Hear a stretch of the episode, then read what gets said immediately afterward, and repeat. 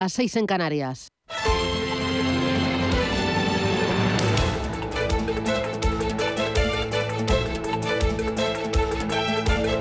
Capital Intereconomía, con Susana Criado.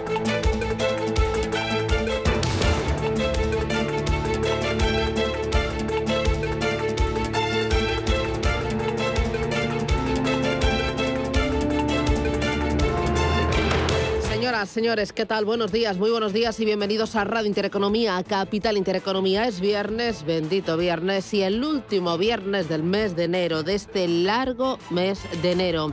Último fin de semana que se presenta estable, soleado y con temperaturas máximas más altas que las de estos días. En Soria, por ejemplo, comenzarán la jornada el domingo con menos 6 grados, pero por la tarde los termómetros van a llegar a 16. En Albacete se esperan 18 y en Sevilla podrán llegar a tocar la primavera, 23 grados. El domingo a media mañana, increíble. Para hoy, eh, temperaturas también pues eh, buenas para este tiempo, demasiado y demasiado secas. En Barcelona 16 grados de máxima, en eh, Bilbao 11, en La Coruña 15 grados, en Madrid 14 graditos y en Valencia se espera para este viernes 18 graditos. ¿Cómo viene el día? Bueno, el día viene mirando al coronavirus. La incidencia acumulada en los últimos 14 días ha bajado hasta los 3.139 casos por cada 100.000 habitantes, 55 puntos menos que el pasado miércoles. La Comunidad de Madrid, que no ha puesto medidas eh, restrictivas, tiene una de las incidencias más bajas de toda España.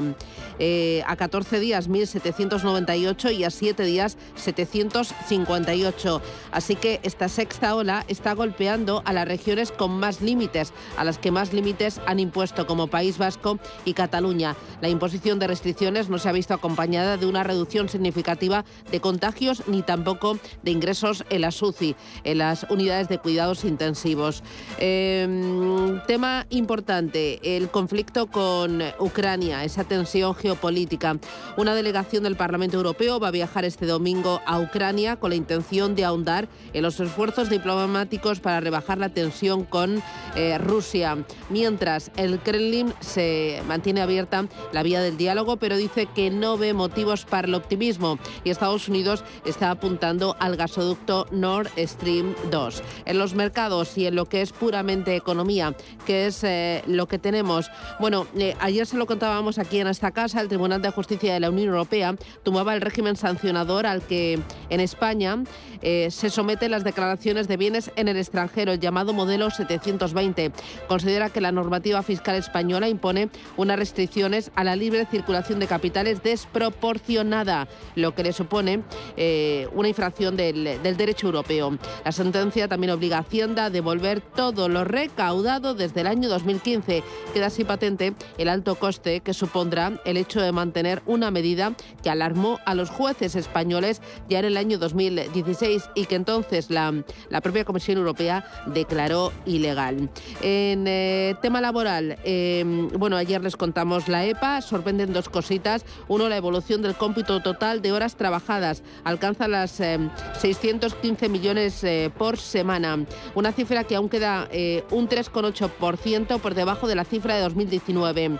Esto demuestra que hay muchos trabajadores, miles, que no han recuperado su actividad normal.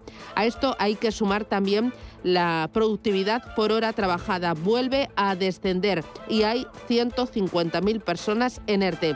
Así que cuidado con lanzar las campanas al vuelo.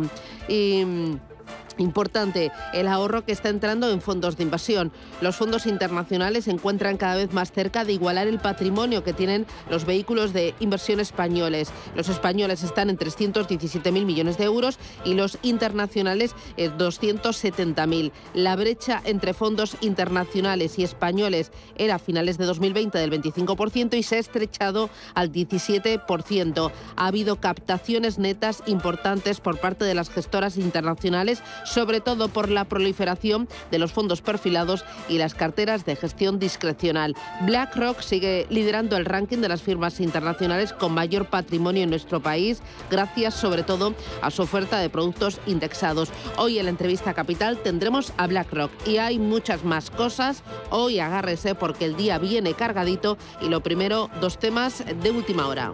Esto es Capital Intereconomía.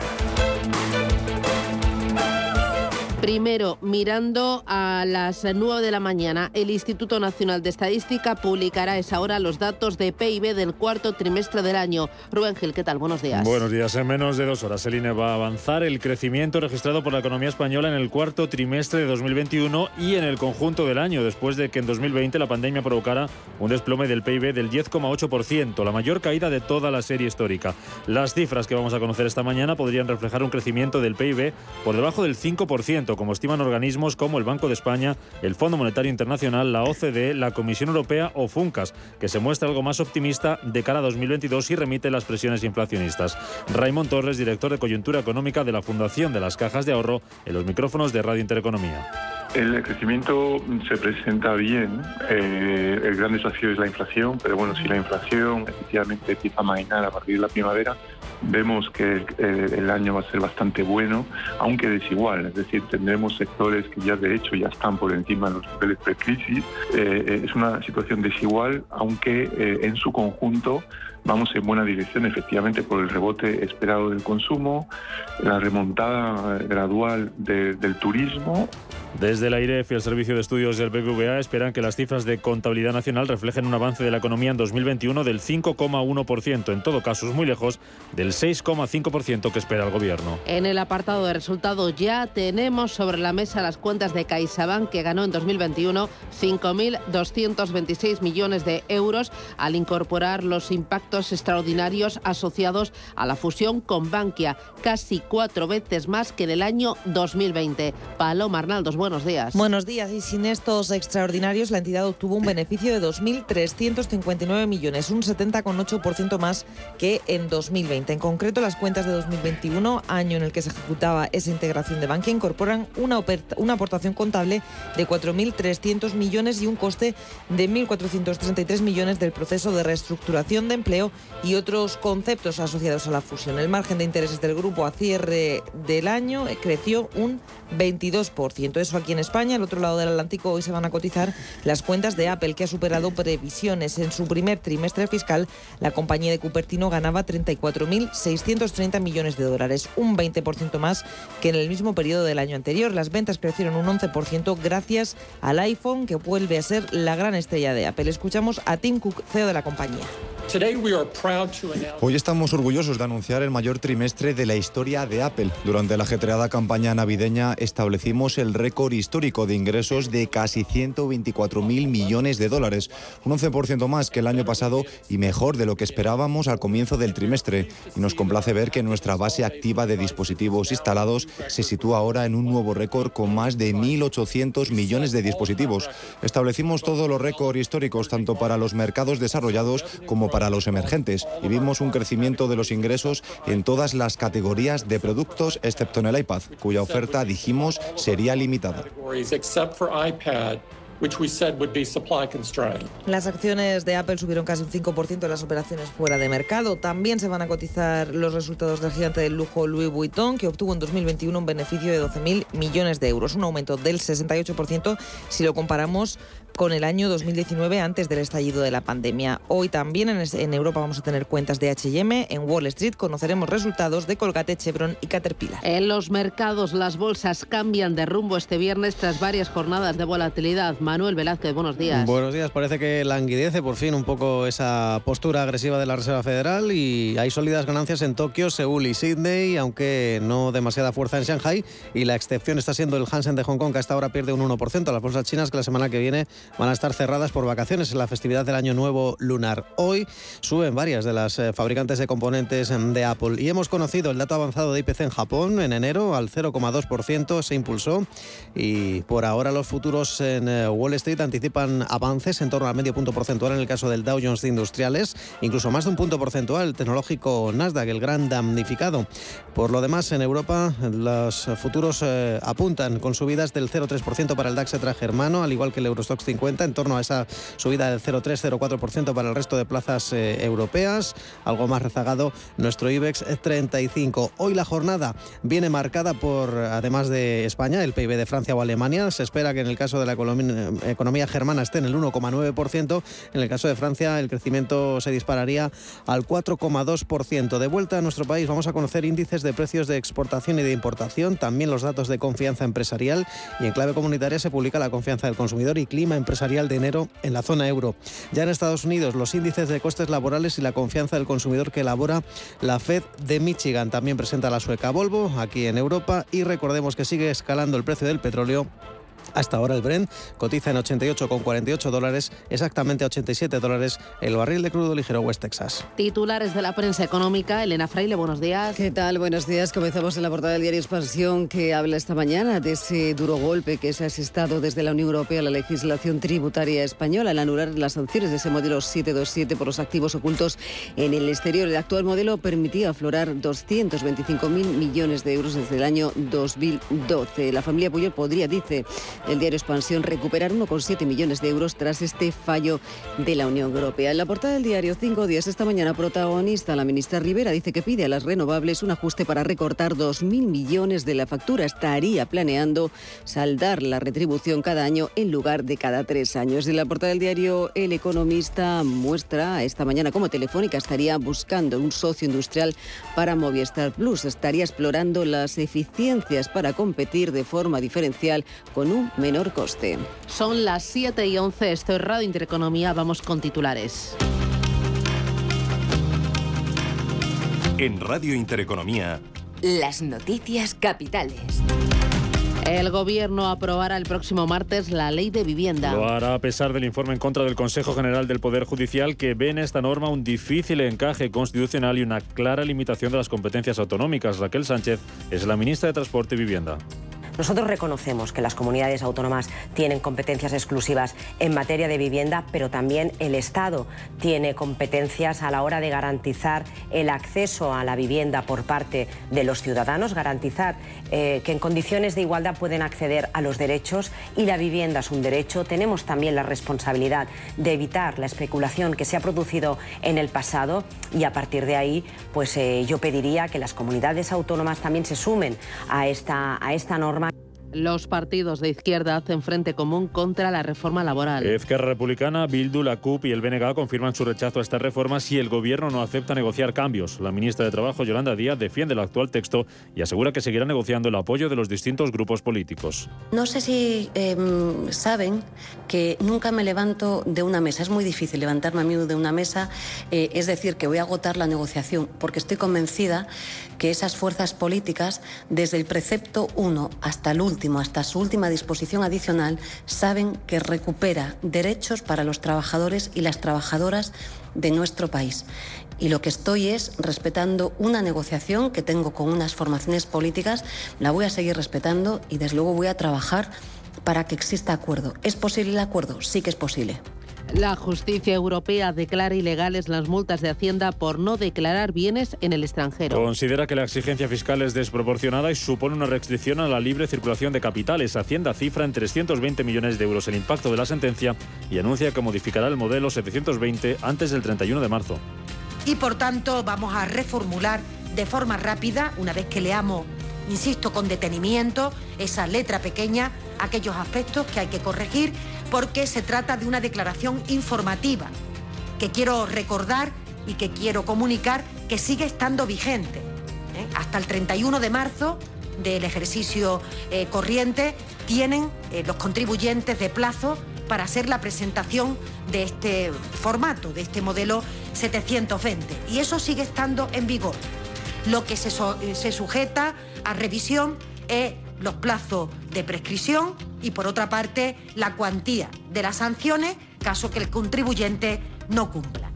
La eh, Sabadell descarta participar en eh, ninguna operación corporativa. Ni fusión ni venta de TSB, aseguraba su consejero delegado César González Bueno en la presentación de resultados del banco. Tampoco va a modificar al alza los objetivos de su plan estratégico. Lo que sí espera el Sabadell es poder aumentar el dividendo este año. El Producto Interior Bruto de Estados Unidos crece un 5,7% en 2021. Es su mayor subida desde 1984. Durante el cuarto trimestre, la economía estadounidense avanzaba un 6,9%, casi un punto y medio más de lo previsto, gracias al buen comportamiento comportamiento del consumo privado. El IBEX 35 abrirá hoy por encima de los 8.700 puntos. Ayer subía un 1% y sumaba su tercera sesión consecutiva de ganancias. Destacaba Siemens Gamesa, que se disparaba un 7% ante la posible OPA de exclusión de su matriz.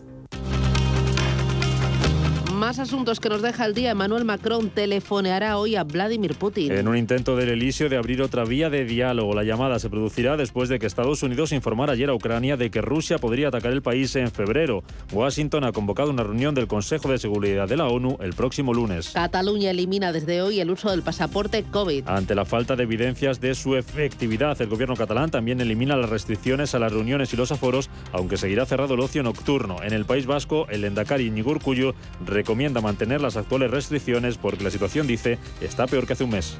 Los indicadores de evaluación son peores que los que teníamos en nuestra última reunión del pasado 28 de diciembre. Por ese motivo, la Comisión Científico-Técnica, las autoridades sanitarias nos recomiendan mantener las medidas en vigor, nos recomiendan mantener la prudencia y el rigor, y es lo que yo también recomiendo.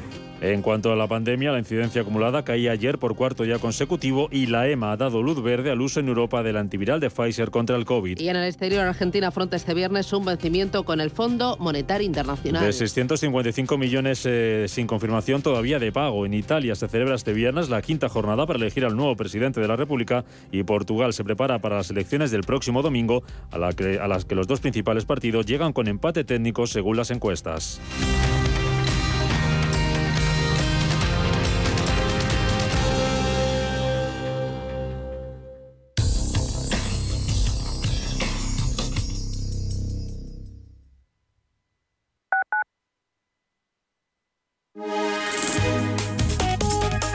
Capital Intereconomía les ofrece la información del tiempo.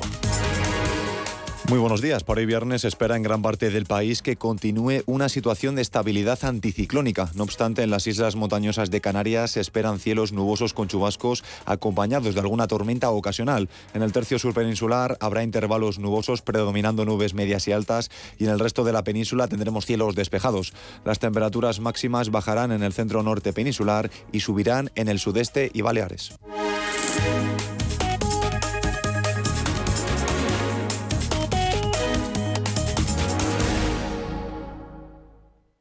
Finanbest, ganadores del premio del diario Expansión a la cartera de fondos de inversión más rentable en 2021 en categoría conservadora. Finanbest, cinco estrellas Morningstar para nuestro plan de renta fija mixta. Finanbest, gestor automatizado líder en rentabilidad por tercer año consecutivo. Finanbest, tú ganas.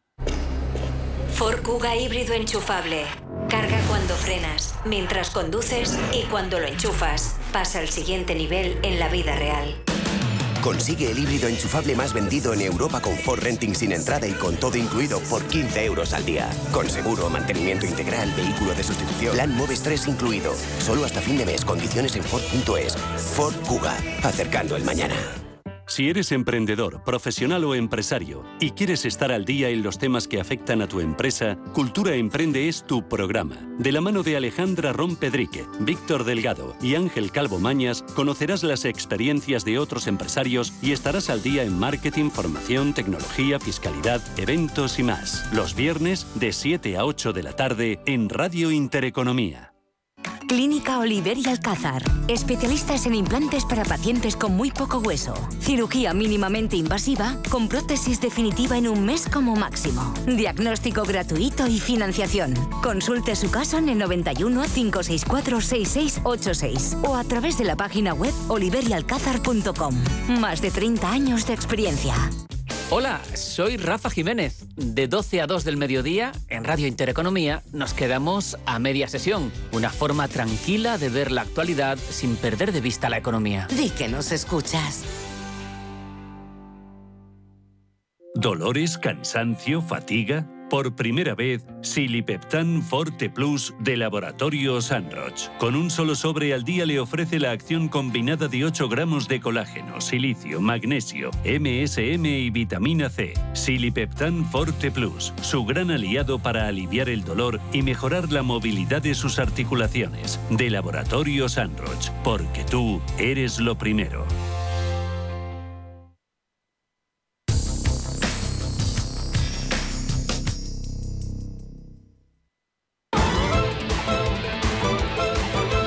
Luz, la tecnológica de energía verde, patrocina este espacio.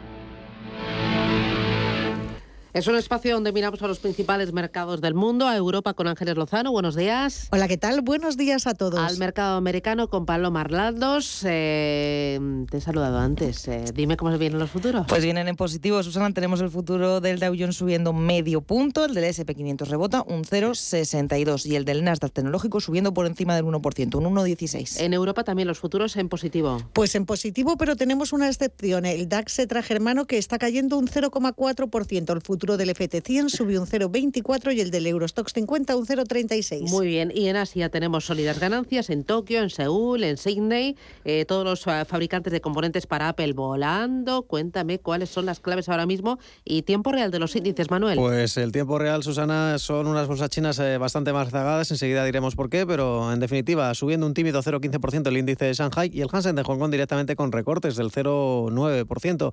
Y subidas importantes en Tokio, son de más del 2% en el Nikkei y el Kospi surcoreano también desquitándose de esta semana para olvidar de un mes de enero muy complicado en cuanto a ganancias, eh, con bastantes pérdidas, eh, sube un 1,8% y también muy sólidas las subidas que está registrando hoy la bolsa de Sydney, arriba un 2,2% el ASX 200. Parece que están dejando atrás esa perspectiva de la, una Reserva Federal más agresiva, esas ganancias corporativas mixtas y, ¿por qué no?, esas tensiones geopolíticas eh, entre Ucrania y Rusia. Y como decíamos, los inversores en China parecen estar más, eh, más parados, no quieren hacer grandes apuestas, eh, ya que la semana que viene es el año nuevo lunar y están, eh, recordemos, el balance está siendo negativo esta semana, caídas en torno al 3% y pues parece que no quieren, eh, quieren dejárselo todo para después de ese año nuevo lunar en el que, por ejemplo, el índice de Shanghai va a estar cerrado toda la semana. Ya veremos el Hansen de Hong Kong. En cualquier caso, en el apartado macro hemos conocido el IPC de Japón, se desacelera. La inflación en, en este país al 0,2% en enero, el dato preliminar, ya veremos el confirmado en unas semanas. Y también ha hablado Haruiko Kuro del gobernador del Banco de Japón, que ha puesto un poco sobre el, el debate sobre las monedas digitales. Eh, ha dicho que deberían cooperar con Europa y Estados Unidos para crear un estándar global sobre aspectos técnicos para emitir una moneda digital del Banco Central. Y también hemos conocido ventas minoristas en Corea del Sur. Aumentaron un 6,5% interanual en el mes de diciembre. Es una aceleración de casi dos puntos respecto al mes anterior y ya son 11 meses consecutivos de ganancias en el comercio minorista. Ya saben que llevamos contándoles toda la semana la situación tan complicada a nivel sanitario, con más de 8.000 contagios diarios. Ni qué decir en eh, Japón, con más de 60.000 eh, infecciones eh, diarias por COVID. Y hablando de SoftBank, pues está subiendo más de un 3% después de que haya anunciado una transición en su cúpula. El director de operaciones va a dejar la compañía después de nueve años y sobre todo esas proveedoras eh, de Apple eh, que están subiendo en gran medida después de bueno, pues esas eh, ganancias, superando estimaciones. Hoy en Hong Kong lo que más cae es la fabricante de baterías eléctricas BID, un 7,8%. Las ganancias son para Sanz China, arriba un 2,8%, AAC Technologies que sube un 1,5%. En general hoy las ganancias son más contenidas en Hong Kong. Claro que en Tokio tenemos a Advantes subiendo un 4%, eh, Fuji Electric rebotando un 10,4% y las caídas hoy son para la firma de entretenimiento NEC, la responsable de Nintendo, que cae un 3,6%, o Fujitsu abajo un 10%. Muy bien, miramos al mercado americano, resultados empresariales y uno que brilla. ¿De qué manera Apple? Dame detalles. Pues lo que vimos ayer en el mercado americano ha sido muy similar a lo que sucedía en las jornadas anteriores, mucha volatilidad con unos indicadores que arrancaban en verde pero que terminaban con caídas. El Dow Jones terminó plano con un recorte del 0,02%, el SP perdía medio punto y el Nasdaq un 1,4%. Recortes a pesar de los buenos datos macro que se conocían en el país y es que la primera estimación del PIB de Estados Unidos refleja un crecimiento de casi el 7%, del 6,9% en el cuarto trimestre, bastante por encima de las previsiones. La economía americana el pasado año crecía a un ritmo del 5,7% y era el mayor registrado en 37 años. En lo corporativo, el jueves se cotizaron los resultados publicados al cierre del miércoles. se cotizaban cuentas de Intel y Tesla que, a pesar de presentar sólidos balances, acababan en rojo. Los títulos cayeron un 7% en el caso de Intel, los de Tesla recortaron un 11,6% y Netflix se disparaba un 7,5% por la inversión que ha hecho el fondo Pershing Square Software del multimillonario inversor Bill Ackman. Y como decía Susana, el gran protagonista de la jornada de ayer, cuentas que se cotizarán hoy, fue Apple va, mm, se supera previsiones de nuevo. En su primer trimestre fiscal, la compañía de Cupertino ganaba 34.630 millones. Esto se traduce en un 20% más que el mismo periodo del año anterior. Las ventas crecían por encima del 11% gracias al iPhone. Vuelve a ser la estrella de la compañía de la manzana y es que la mitad de la facturación de la compañía procede de la venta de teléfonos. Hasta ahora, en el mercado, en las operaciones fuera de mercado, en el After Hours, los títulos suben un 5%. También subidas en en las operaciones fuera de mercado para otra compañía que publicaba el cierre, es Visa. La empresa de tarjetas de crédito está viendo rebote del 5% gracias al beneficio por acción que llega al dólar con 81. Y también mirando ya la jornada de hoy, se publica índice de costes laborales, ingresos y gastos personales de diciembre. La Universidad de Michigan publica índice de confianza del consumidor. Y en cuanto a los resultados que vamos a conocer en el día de hoy, Colgate, Chevron y Caterpillar. Muy bien. Eh, en Europa y en España, referencias eh, para el día de hoy. Hoy tenemos dato de PIB a las 9 de la mañana. En, eh, a las 9 de la mañana es PIB del pasado ejercicio, o sea, se publica el del último trimestre del pasado año y por lo tanto el cómputo global. ¿Hay más datos y alguna referencia empresarial? Pues tenemos ese PIB de España, Alemania y Francia. Además conoceremos en España los precios de exportación y de importación y los datos de confianza empresarial. En la eurozona se publica el índice de confianza de los consumidores y empresarial del mes de enero. Y tenemos también cuentas de H&M y las de CaixaBank. Recordemos la entidad dispara el beneficio a 5.226 millones por la fusión con Bankia y ha dicho que repartirá hasta el 60% en dividendo en efectivo en 2022. Sin tener en cuenta extraordinarios, el resultado asciende a 2.359 millones frente a los 1.381 de 2020. Escuchamos hablar sobre estas cuentas a José Ignacio Goirigolzarri, el presidente de CaixaBank. Cerramos el año 2021 con un beneficio contable, excluyendo los impactos de la fusión, de 2.359 millones de euros y una sólida posición de capital. Esto nos permitirá abonar a nuestros accionistas en los próximos meses más de 1.100 millones de dividendos, el 50% del beneficio conseguido. Y nuestra idea, cara al futuro, es situar nuestro payout entre un 50 y un 60%.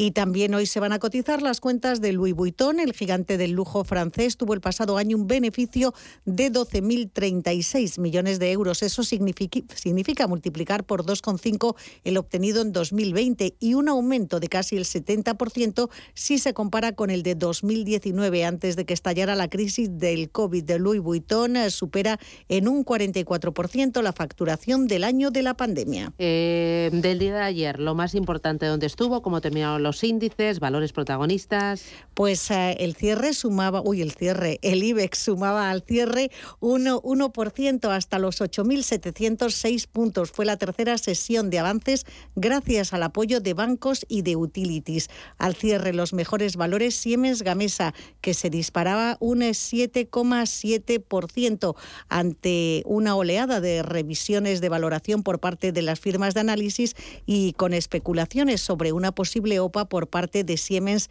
Energy. También subía Endesa un 3,34 y Robi un 2,7. Las mayores caídas fueron para Solaria, se dejó un 2,3, Grifols bajó un 1,8 y Melia Hotels eh, retrocedía algo más de un punto porcentual. El Sabadell eh, se revalorizaba un 2,36 eh, después de publicar resultados. Las acciones en el intradía llegaron a subir hasta un 7%. Los otros bancos respaldaban esta tendencia. Santander subía más de un 2, CaixaBank ganaba un 2,7 y BBVA algo más de un punto porcentual. En el resto de bolsas europeas también vimos ganancias. El DAX recuperaba un 0,4, el CAT francés un 0,6, Milán un punto porcentual y Londres un 1,13%. Ayer, por ejemplo, conocimos las cuentas de Deutsche Bahn, que recibía con alzas del 4,5% la publicación de sus mayores beneficios en una década, mientras que el gigante tecnológico alemán SAP se desplomaba un 6% tras presentar sus resultados en la bolsa de Frankfurt. En el ecosistema cripto tenemos a Bitcoin en tiempo real en 37.325 dólares y Ethereum en 2.458. Hola Luz, la tecnológica de energía verde, ha patrocinado este espacio. Número uno mundial en el ranking ESG de compañías eléctricas. Marca mejor valorada del sector. Primera opción del consumidor a la hora de contratar electricidad. ¿Y ahora? Ahora en Hola Luz lideramos una revolución para transformar 10 millones de tejados en energía 100% verde para el mundo. Es la revolución de los tejados. Hola Luz. Bontobel Asset Management. Calidad suiza con el objetivo de obtener rendimientos superiores a largo plazo. En Bontobel Asset Management siempre estamos a la vanguardia de las inversiones activas en bonos y acciones. Para más información, entre en nuestra página web bontobel.com barra am. Bontobel Asset Management, su especialista global en fondos de inversión. Llegan las segundas rebajas del corte inglés. Ponte en modo rebajas, con descuentos adicionales del 20% en más de 400 marcas de moda mujer, hombre, infantil, accesorios, lencería y zapatería. Si estás modo descubre, modo estrena o en modo capricho, aprovecha las segundas rebajas del corte inglés en tienda, web y app. Modo rebajas son. ¿Qué es decir lo que piensas? Es decir lo que marcan tus ideales. Ser sincero. Soy Víctor Álvaro González, fundador de Nextstep Nextstep le ayuda a mejorar la rentabilidad de sus inversiones, sea cual sea su patrimonio y sin tener que cambiar de banco. Infórmese en decimosloquepensamos.com. Nextstep, su asesor financiero independiente.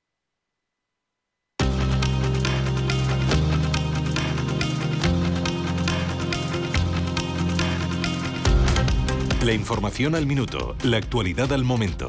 Capital Intereconomía.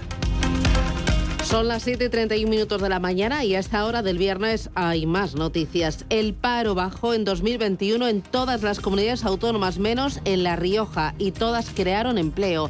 Además, según la encuesta de población activa, los hogares con todos sus miembros en paro bajaron un 14,5% el año pasado. La COE señala que la responsabilidad sobre la reforma laboral está ya en manos de los partidos políticos. Su presidente Antonio Gramendi insiste en que no se debe cambiar ni una coma del acuerdo alcanzado por los agentes sociales. Nosotros hemos hecho el trabajo que teníamos que hacer. Eh, si sale otro, otro acuerdo, pues será otro acuerdo, no será el nuestro. yo creo que lo he dicho y por activa y por pasiva desde que firmamos. Y cuando decimos que no se debe cambiar ninguna coma es porque los acuerdos eh, los trabajas eh, y, cedes cosas, ganas cosas, yo creo que es el tema, pero sobre todo yo creo que es un acuerdo, yo creo que la valentía está en el acuerdo, lo diría en primer lugar, y yo creo que hay otro tema que es importante. Nosotros pensamos, y yo creo que también eh, los sindicatos, que esto da muchísima estabilidad al país, y más en los momentos que estamos, con, con, los retos que tenemos, y esa es una estabilidad, y la estabilidad yo creo que es una de las cosas más importantes para que la economía fluya, para poder crear empleo, etcétera. España cerró 2021 con un récord histórico de recaudación en impuestos y superó lo previsto en los presupuestos. En total, las arcas públicas ingresaron más de 223.000 millones de euros en impuestos, un 15 más eh, por ciento que en 2020. Una cifra que pone en valor que se cumple la previsión de ingreso que incorporaba los presupuestos generales del Estado para el año 2021 y que incluso se supera dicha previsión. Este hecho eh, es muy importante en el primer presupuesto que aprueba este gobierno progresista porque se trata de una circunstancia que no ocurría desde el año 2010 cuando estaba el presidente Zapatero en el gobierno. La ministra de Economía, Nadia Calviño, avanza que en breve se lanzará la convocatoria más importante del PERTE de la automoción. Este jueves el comité de SEAT le pedía ayuda al gobierno para fabricar motores eléctricos. Facebook tiene previsto cerrar la asociación Diem, su proyecto de criptomoneda. Además, según The Wall Street Journal, venderá su tecnología al banco estadounidense Silvergate Capital por unos 200 millones de dólares. La gasolina alcanza esta semana su segundo precio más alto de la historia. Los carburantes se han encarecido los últimos días en torno al 1,5%, alcanzando alcanzando niveles no registrados desde el año 2013. Nestlé anuncia un plan innovador para abordar los riesgos del trabajo infantil, aumentar los ingresos de los agricultores y lograr la trazabilidad del cacao. Pedro López Fontaneda, ¿qué tal? Buenos días. Buenos días. Nestlé ha anunciado hoy un plan para abordar los riesgos del trabajo infantil en la producción del cacao. El CEO de la compañía, Mark Schneider, ha ofrecido una rueda de prensa junto al primer ministro de Costa de Marfil, Patrick Hachi, en la que han explicado la necesidad de aumentar los ingresos de los agricultores para lograr así la trazabilidad total del cacao para disminuir su impacto medioambiental. Las familias productoras de cacao ahora serán recompensadas no solo por la cantidad y calidad de los granos de cacao que producen, sino también por los beneficios que brindan al medio ambiente y a las comunidades locales. Estos incentivos se suman a la prima introducida por los gobiernos de Costa de Marfil y Ghana, que pagan SLE, y a las primas que ofrece la compañía por el cacao certificado. Para ello, Nestlé invertirá 1.300 millones de francos suizos hasta el año 2030. El programa tiene como objetivo mejorar los medios de vida de los agricultores, fomentando la igualdad de género y aumentando sus salarios. El propio primer ministro marfileño ha explicado que el precio del cacao ha bajado a la mitad desde hace 40 años y es que además el cacao es vital para la economía marfileña. Somos el principal productor de cacao del mundo. Cerca de un millón de personas trabajan en la producción de esta commodity, cuya producción ocupa el 55% de la tierra arable del país. Además, la mitad de los ingresos de Costa de Marfil provienen del cacao. Y en cuanto a la fuerza laboral, directa e indirectamente, cerca del 25% de la población total trabaja en el cacao. Por eso Nestlé pretende transformar su abastecimiento global de cacao triplicando su inversión anual. Los agricultores serán recompensados por sus beneficios hacia el medio ambiente y estos incentivos económicos se unen a las primas que ya paga Nestlé introducidas por los gobiernos de Costa de Marfil y Ghana. Las empresas del IBEX 35 mantuvieron su compromiso con la Agenda 2030 el pasado año, aunque si se compara con los datos de 2020, es evidente que la pandemia ralentizó el ritmo de implantación de medidas al respecto. Entre las principales conclusiones del estudio, el informe destaca el crecimiento del compromiso de las empresas españolas adheridas a la iniciativa, con la consecución de los ODS, que incrementó en dos puntos porcentuales, situándose en el 82%. Si mantienes la cabeza en su sitio, cuando a tu alrededor todos la pierden, si crees en ti mismo cuando otros dudan, el mundo del trading es tuyo. Trading 24 horas, un sinfín de oportunidades. Cuando ves la oportunidad, IG. Todas las operaciones conllevan riesgo. 76% de las cuentas de inversores minoristas pierden dinero en la negociación de CFD con este proveedor. Debe considerar si comprende el funcionamiento de los CFD y si puede permitirse asumir un riesgo elevado de perder su dinero. Ser una empresa Red Infinity es disfrutar de la mejor conexión de fibra, es tener voz y datos ilimitados, es contar con centralita virtual para no fallar nunca. Porque nada puede parar tu empresa, con Red Infinity disfruta de todo eso y mucho más, ahora con un 30% de descuento. Llama gratis al 1500. Vodafone Business. Together we can. ¿Interesado en bolsa? ¿No quieres pagar comisiones? XTB es tu broker. Compra acciones y ETFs en cualquier mercado con 0 euros de comisión hasta 100.000 euros. Abre tu cuenta 100% online en solo 15 minutos. xtb.es. Riesgo 6 de 6. Este número es indicativo del riesgo del producto, siendo 1 indicativo del menor riesgo y 6 del mayor riesgo. Los viernes a las 10 de la noche tienes una cita con otro gato, el gato gourmet. Andrés Sánchez Magro presenta una guía semanal gastronómica, enológica, de restaurantes, literaria, musical, con todos aquellos ingredientes necesarios para cocinar la buena vida.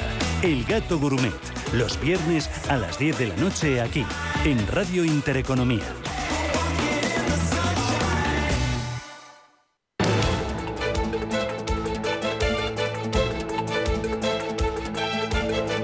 El primer análisis de la mañana. Con Juan Pablo Calzada, economista, asesor financiero. Calzada, ¿qué tal? Buenos días. Muy buenos días a todos. ¿Qué tal? ¿Cómo vas? ¿Cómo va el viernes? Por el momento muy bien, pero acabamos de empezar, se puede torcer todavía mucho. ¿no? Bueno, ahí tenemos. Hoy la verdad es que tenemos eh, referencias muy importantes. Sabes que estamos en periodo de resultados empresariales y esta mañana, justo a las 7, a la Comisión Nacional del Mercado de Valores remetía sus cuentas CaixaBank. Yo sé que ha dado muy poco tiempo, eh, te hemos pasado ahí eh, la lista con, con la información más relevante. CaixaBank ha ganado 5.226 millones de euros tras absorber Bankia. Sin extraordinarios, el beneficio crecería un 70,8%.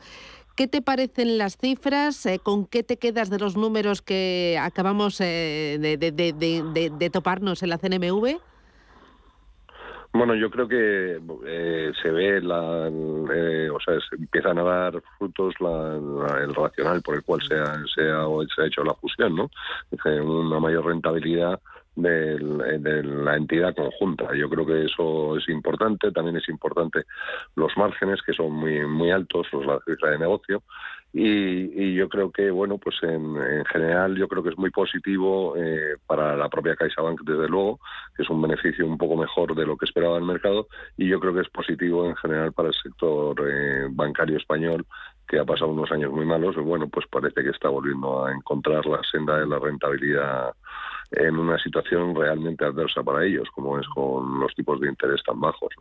vamos a ver si cómo, cómo va a futuro, pero bueno, en principio son unos, unos, unos datos buenos, ¿no? Y, luego, bueno, pues habrá que ver que, cómo les va a las entidades ahora que están pasando lo peor eh, ante una perspectiva de sesgo de subida de tipos y un cambio de política eh, de, tipos de interés como parece que va a venir en, el año que viene o el siguiente. Mm, de momento en Estados Unidos parece que el mercado está descontando ya cinco subidas de tipos de interés eh, por parte de la Reserva Federal antes del año 2023. ¿Esto tú crees que meterá presión al Banco Central Europeo y beneficiará al sector eh, bancario? El ya empezar a tener los tipos en positivo, aunque los reales aún en negativo por el alto coste de los precios, por la inflación? Yo creo que el Banco Central Europeo va a tener muy poco margen para no hacerlo, ¿no? O sea, realmente la inflación eh, no, no está muy, muy desbocada, y no solo en España, sino en el resto de Europa también, y las eh, actuales tensiones geopolíticas no auguran nada bueno para este principio de año, ¿no? Y ya nos estamos encontrando con efectos de segunda vuelta que se llaman, ¿no? Que es que el, la presión de, los precios de la energía empiezan a presionar otro tipo de precios y se genera una, una espiral inflacionista, pues, eh, por ejemplo, en ahora mismo los sindicatos han dicho que van a pedir subidas de en torno a ciento de los sueldos, ¿no? Entonces parece que ya sí que hemos entrado en una espiral inflacionista y tarde o temprano el Banco Central Europeo va a tener que hacer algo, por mucho que parece que estén más pendientes de, de otorgar financiación a los países europeos para la recuperación antes que preocuparse de una inflación que en realidad nos merma el poder adquisitivo y la riqueza de todo el continente. Eh, hay otros dos asuntos más interesantes. Uno de ellos, ayer lo conocíamos, el dato de la EPA correspondiente al pasado ejercicio. La tasa de paro ha bajado, se coloca en el entorno del 14%, bien, pero ojo, hay dos datos preocupantes. Uno, em, las horas trabajadas y el otro, la productividad, que son todavía inferiores a las de los niveles precrisis. ¿Esto qué, em, qué lectura puedes hacer o, o qué te parece? No sé si hay demasiado triunfalismo por parte de gobierno?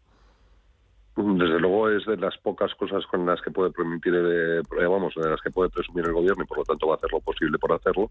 Pero sí, hay, hay ciertos problemas que dan la impresión de que el, mercado de, de, empleo, todavía, vamos, el mercado laboral todavía no se ha recuperado plenamente. También estamos hablando de que hay unos 700.000 parados o personas que, están en otras categorías, no otras categorías de, desempleados y buscadores de empleo de tiempo limitado, la gente que hay en ERTE, más los autónomos que hayan podido cesar eh, actividad que no aparecen por ningún lado y que son otros 700.000. Mm. En general es un gran, una gran noticia ¿no? que haya tantos eh, eh, gente trabajando en este país. Eso es positivísimo para todos, para la sostenibilidad de las cuentas públicas, y para, pero vamos, sí que efectivamente empieza a haber problemas de, que hay poca productividad, sigue habiendo muy poca productividad, aunque se ha adoptado mucho el teletrabajo, y luego, bueno, pues que el número de horas pues indica que los empleos son de menos importancia de lo que, que lo que había antes, ¿no? Entonces ahí sí que hay problemas que hay que mirar y hay que ver cómo se atajan, y no, no sé yo si va a ser con la reforma laboral, que ya veremos si se consigue aprobar o no, porque la verdad es que está siendo muy muy muy muy laboriosa de, de, hacer eh, muy muy criticada y bueno pues parece que no tiene suficientes apoyos y, y, ya para terminar muy rapidito ayer lo contábamos en esta casa Hacienda asumirá las devoluciones de todas las multas del modelo 720 tumba de esta manera la Unión Europea la declaración de bienes en el exterior.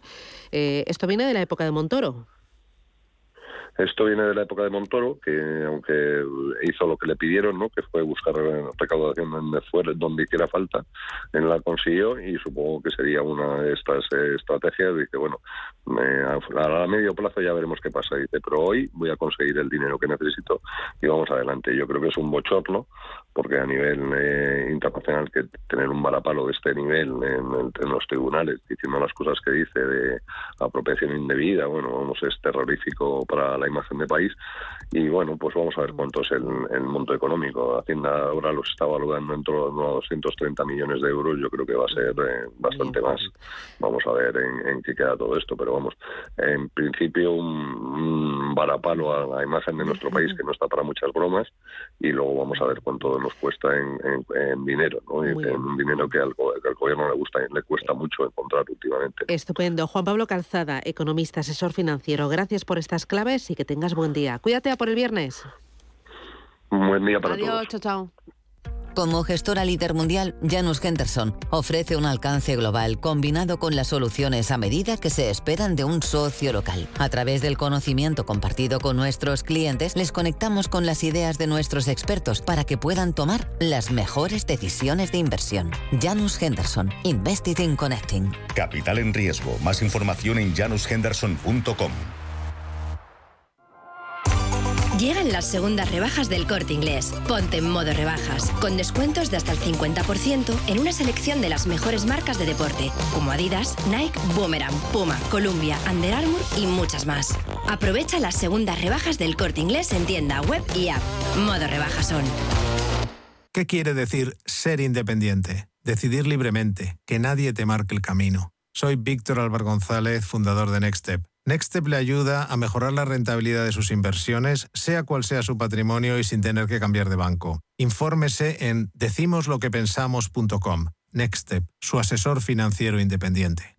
La información tiene muchos puntos de vista, pero el tuyo lo tenemos los viernes por la noche en Informe Chorbinson, con Javier Chorbinson, en Radio Intereconomía. Está pasando. Se lo estamos contando.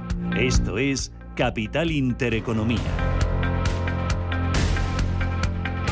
Prensa nacional y prensa económica. Elena Fraile, adelante. Pues comenzamos con la portada del diario Expansión que habla de ese golpe al, de la Unión Europea, esas multas por bienes en el extranjero. Y es que la justicia española pues asistió ayer ese duro golpe a la legislación tributaria española al anular en, grope, en bloque esas sanciones del modelo 72420 para los eh, activos ocultos en el exterior.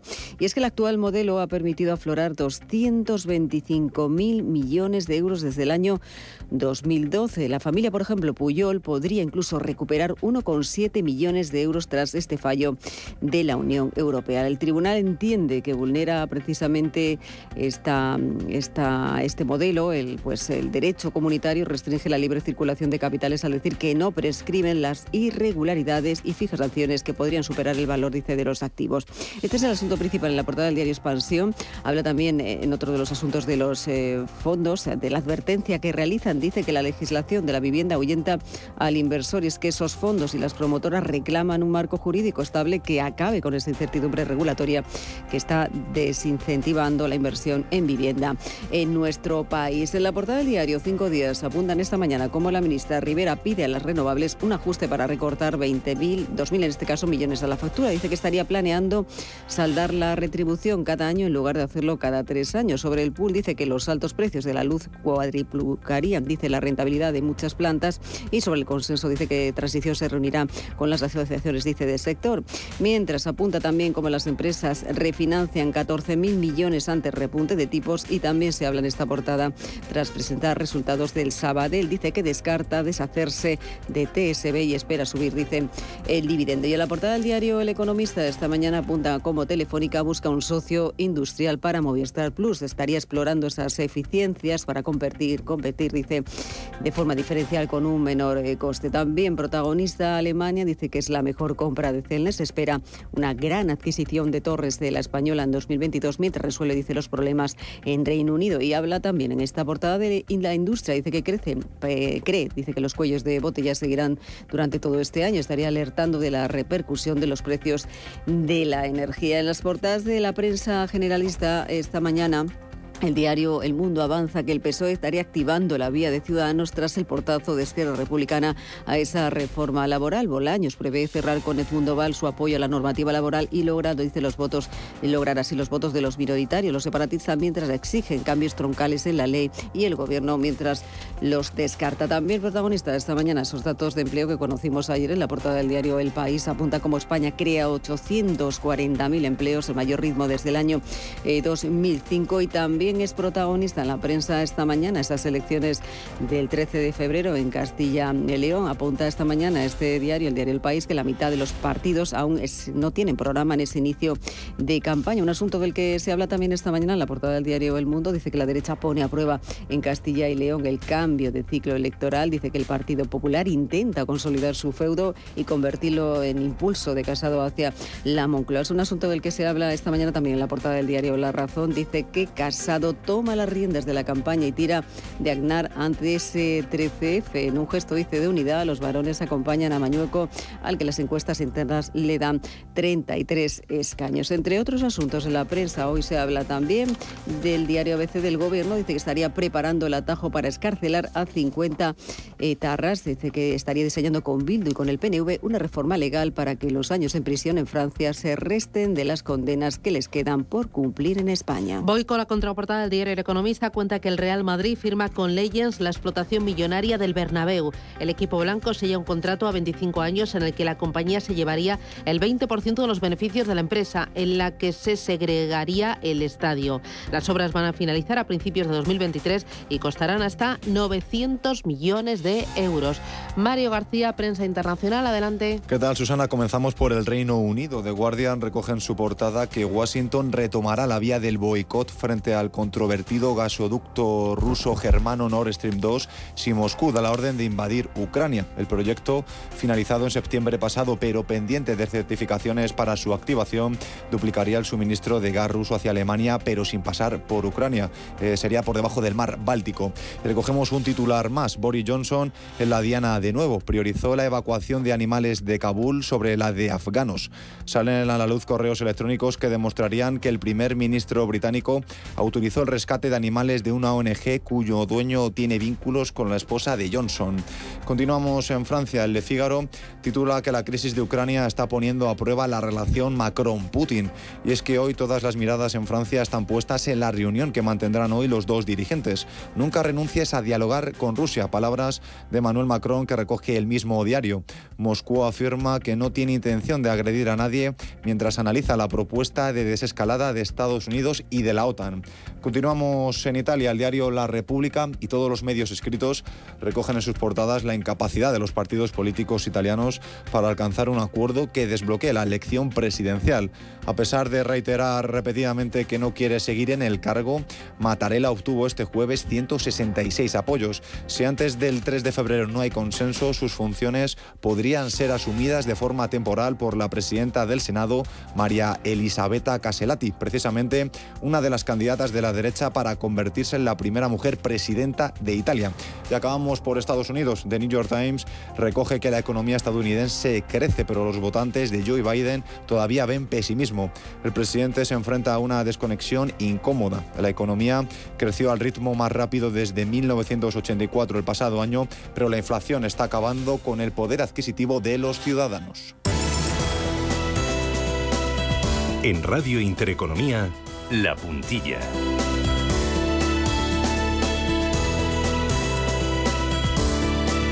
con Yanis Virbilis, que es portavoz de la representación de la Comisión Europea en España. Yanis, ¿qué tal? Buenos días, bienvenido. Buenos días y feliz año. No hemos hablado este es año verdad, todavía. ya te echaba de menos, ¿eh? Digo, me ha abandonado. Aquí estoy, aquí estoy. Bueno, estaré más con vosotros a partir de ahora. Bueno, me alegro, me alegro. Oye, en primer plano, la situación entre Ucrania y Rusia. Lo hemos estado escuchando durante toda esta semana, pero eh, me gustaría que, que lo dejaras claro. ¿Cuál es la posición de la Unión Europea y qué medidas puede tomar la Unión si finalmente esto se complica y hay invasión?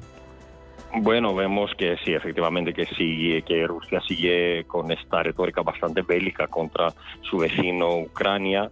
Y bueno, creo que los mensajes de Europa han sido muy contundentes, tanto desde los gobiernos nacionales eh, como por parte de las instituciones europeas. Nosotros apoyamos la integridad territorial de Ucrania, es un país europeo, es un país con el que nosotros compartimos eh, fronteras. Esta semana, el lunes, se reunieron los ministros de Asuntos Exteriores de la Unión Europea y por una vez más afirmaron la unidad de todos los 27 países ante la situación que vemos en nuestras fronteras. Por supuesto, como mm, siempre en casos de, conflictos, nosotros apostamos por el diálogo, pensamos que es la única manera de resolver esos conflictos, pero mm, si la situación se deteriora, si, mm, si efectivamente, si eh, finalmente hay un ataque a la integridad territorial de Ucrania, lo ha dicho también nuestra presidenta, nosotros vamos a responder con sanciones económicas y financieras masivas contra Rusia, pero todavía no estamos allí, vamos a ver cómo evoluciona la situación en las próximas semanas. Muy bien. eh, es el punto número uno. En el ámbito del comercio también hay tensiones, esta vez eh, por otro país eh, importante que China y también por las restricciones que impone a Lituania. Eh, la reacción de la Unión Europea a todo esto, ¿cuál ha sido? Sí, bueno, es efectivamente una situación muy seria también, eh, esta vez en el ámbito comercial.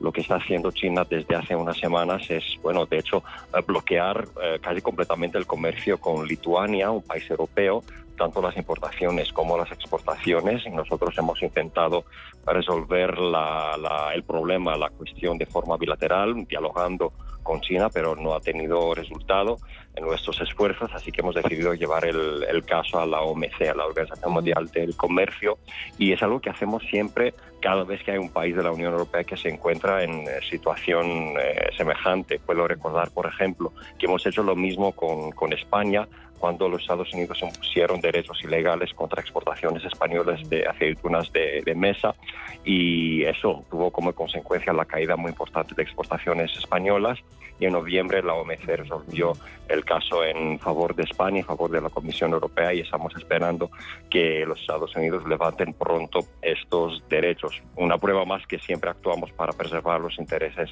económicos de los países de la Unión. Muy bien. Pues Yanis Virbilis, eh, portavoz de la representación de la Comisión Europea en España. Un placer, cuídate mucho y hablamos el viernes que viene. Feliz fin de gracias. Y Susana. Gracias, luego. cuídate, disfruta del fin de semana. Gracias, Yanis.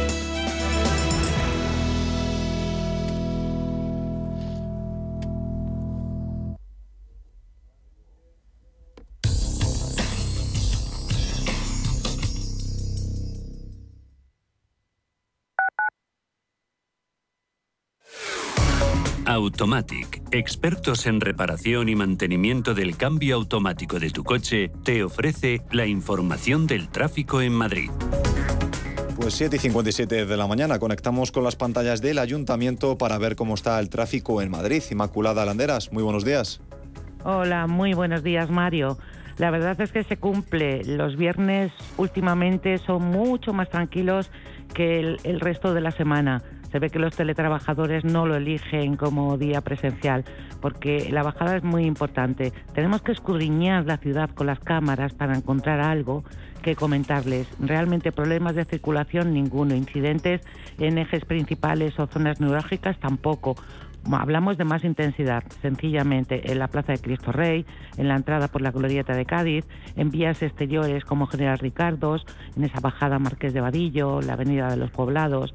El punto que sí destaca con retención y que tiene un aspecto similar a otros días es la prolongación de O'Donnell para los conductores que acceden desde el área de Fuente Carrantona. Y allí justo la M30, que aunque no tiene problemas, es el tramo más utilizado con los cambios de calzada, siempre resulta más lento. Así que es muy importante que ya en este momento mantengan las distancias de seguridad. El capítulo de previsiones para la mañana lo tenemos muy tranquilo. No esperamos ninguna protesta que altere el tráfico.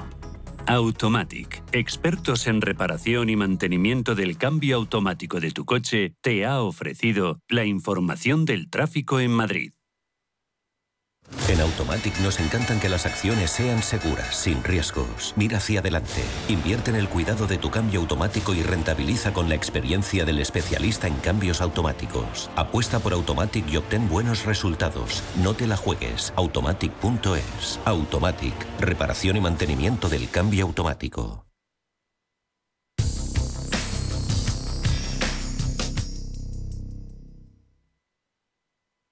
El Ayuntamiento de Boadilla del Monte está repartiendo a todas las familias de la localidad de forma gratuita 100 mascarillas FFP2. Repetimos, 100 mascarillas. Repetimos, de forma gratuita. Si eres vecino empadronado en Boadilla del Monte, no pierdas esta oportunidad y coge cita en la sede electrónica para obtener las tuyas en el recinto ferial hasta el 30 de enero. Toda la información en aitoboadilla.com. Boadilla, siempre a tu lado. Restaurante Inari Moraleja, tu japonés del Soto de la Moraleja junto al restaurante Kionansui. Comprometidos con la calidad, comprometidos con su seguridad. Reservas y pedidos en el 910 070356 o en grupoinari.es, un restaurante del Grupo Inari.